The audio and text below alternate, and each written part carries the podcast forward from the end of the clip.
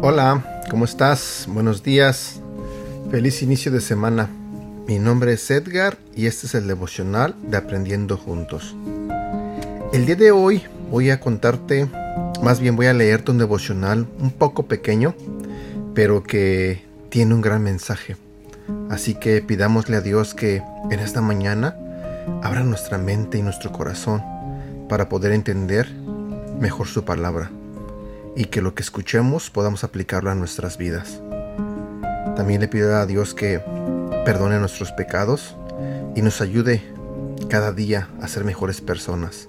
Que en esta semana que empieza la vivamos de mejor manera, con mejores actitudes, con mejor forma de ser, con mejor ah, manera de vivir.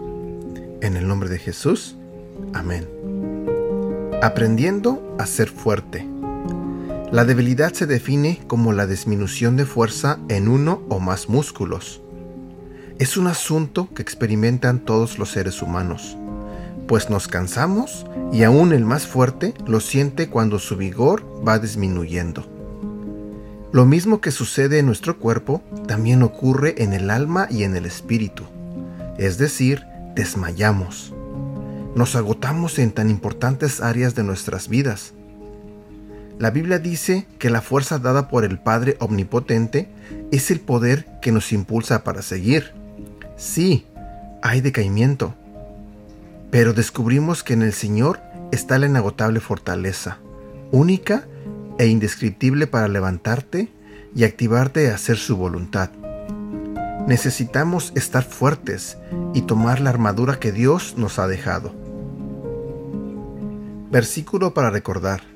Efesios capítulo 6, versículo 10 al 12. Finalmente, Dejen que el gran poder de Cristo les dé las fuerzas necesarias. Protéjanse con la armadura que Dios les ha dado, y así podrán resistir los ataques del diablo.